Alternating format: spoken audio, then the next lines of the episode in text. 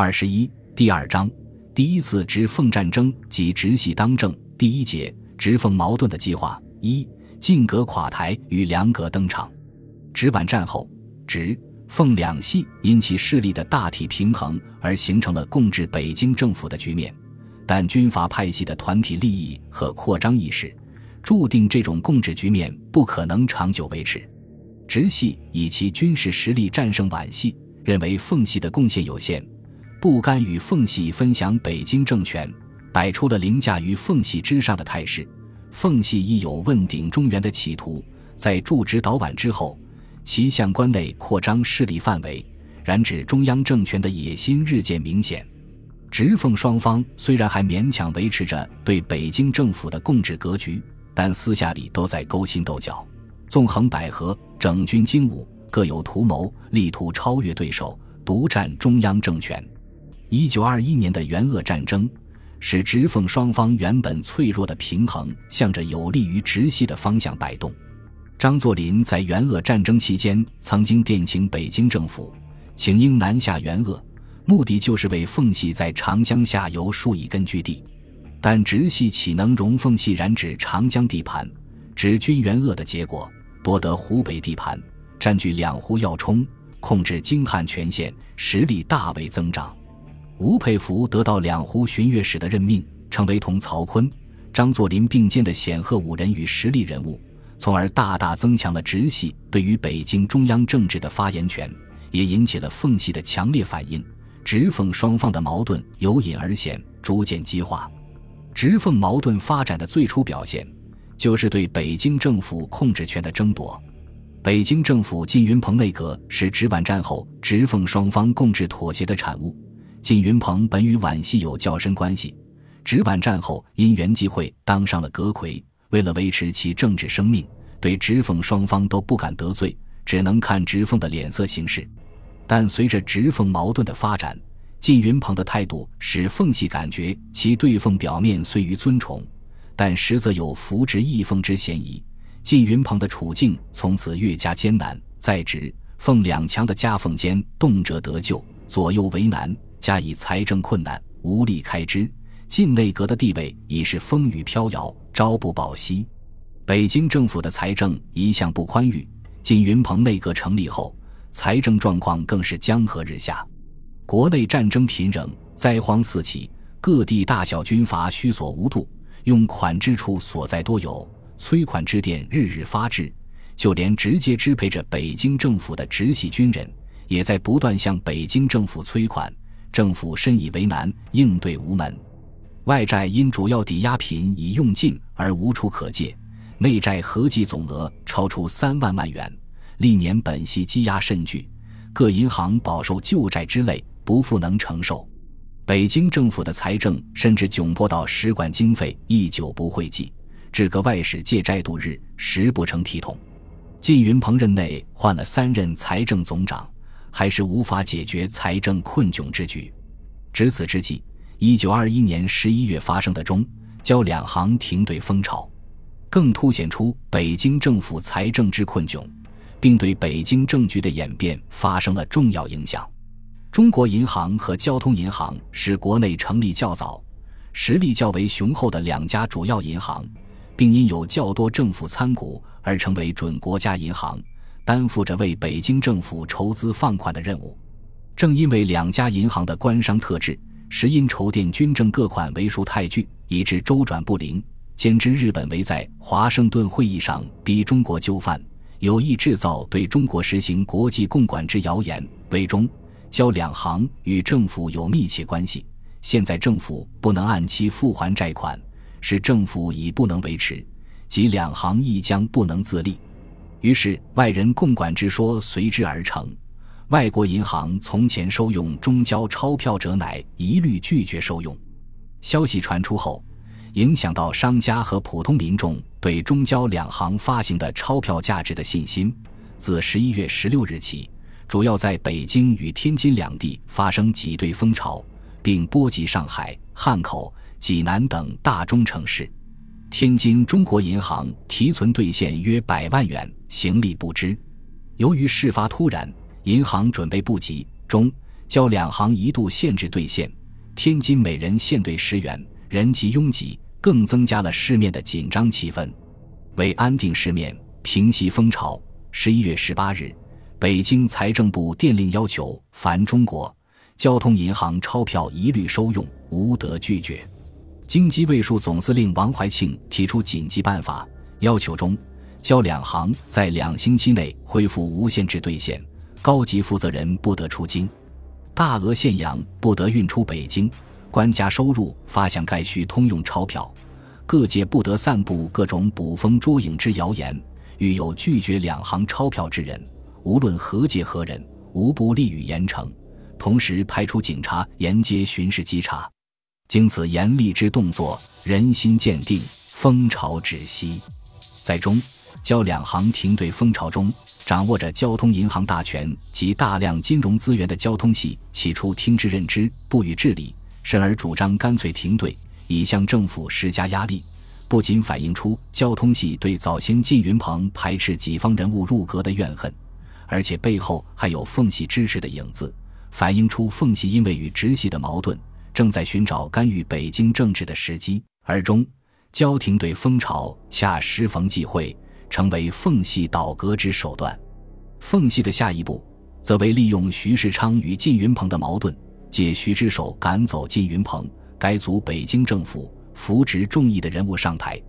徐世昌和靳云鹏同与皖系有深厚关系，但靳与交通系有隙，而徐与交通系通好，府院关系时有局语，府院同床异梦，徐氏故无时不欲乘机到晋也。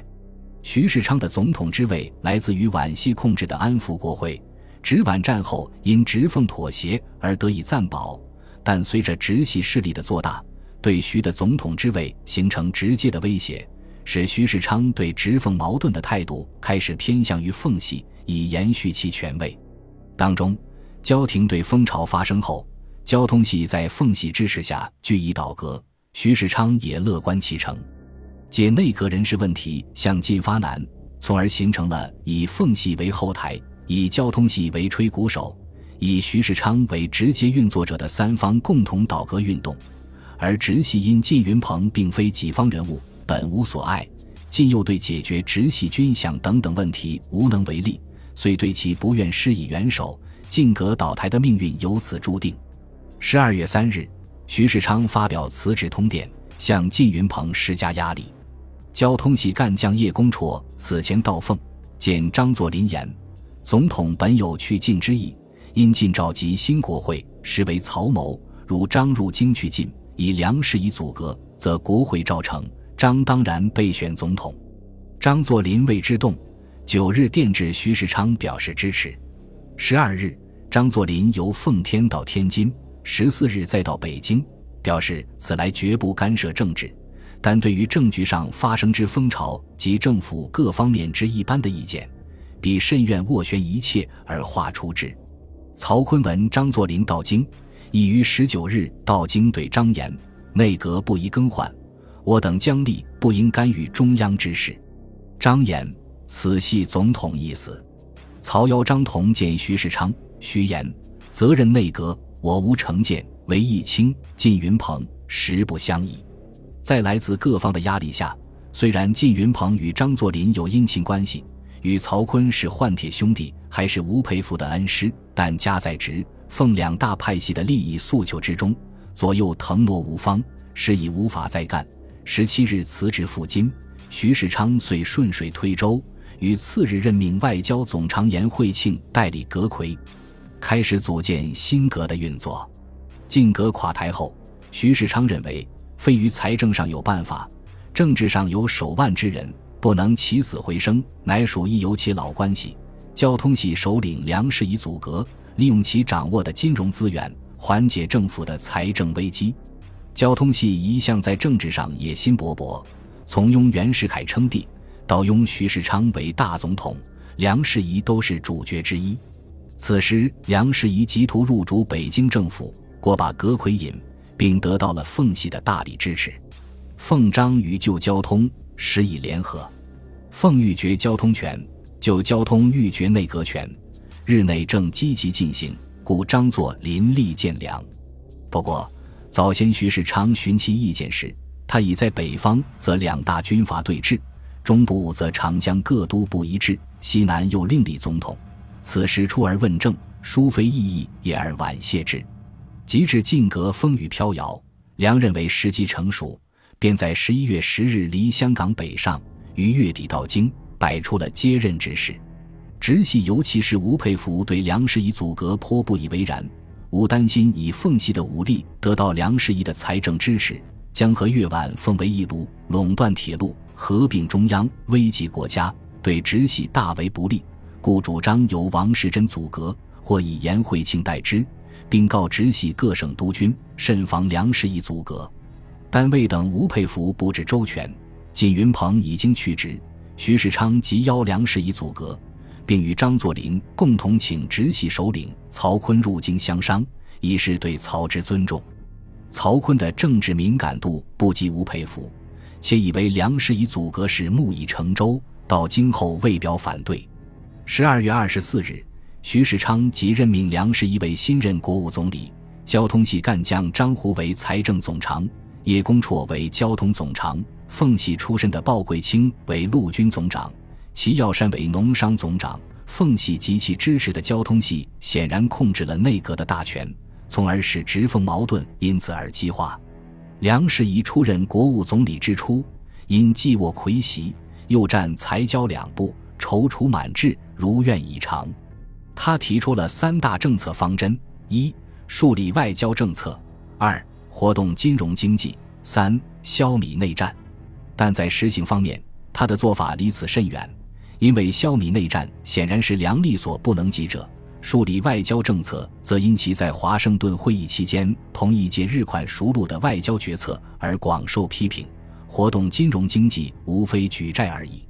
梁士仪虽有财神之誉。但面对北京政府庞大的财政亏空，也是巧妇难为无米之炊。因为国内主要银行均认为政府无确立财政整理之计划，唯以滥借为能事，以致各银行号因之资金空乏，受累无穷，不愿再借款于北京政府，使梁士仪无法靠借内债而解决财政危机。梁士仪只能铤而走险。低声下气地向以外国银行团为主的中外银行团提出巨额借款要求，以盐鱼为抵押，以新债还旧债，主要是偿还到期的各项短期借款，并以余款作为政府开支。外国银行团提出，近年以来政府将盐鱼押借无数小债，抵押无度，只发生紊乱状况，稽核总所及银团方面均感不便。此后不可再蹈覆辙，请备函声明，此后不再用言语借债，为北京政府所首肯。经过一番讨价还价，一九二年一月二十六日，北京政府与中外银行团签订九六公债借款合同，借款总额九千六百万元，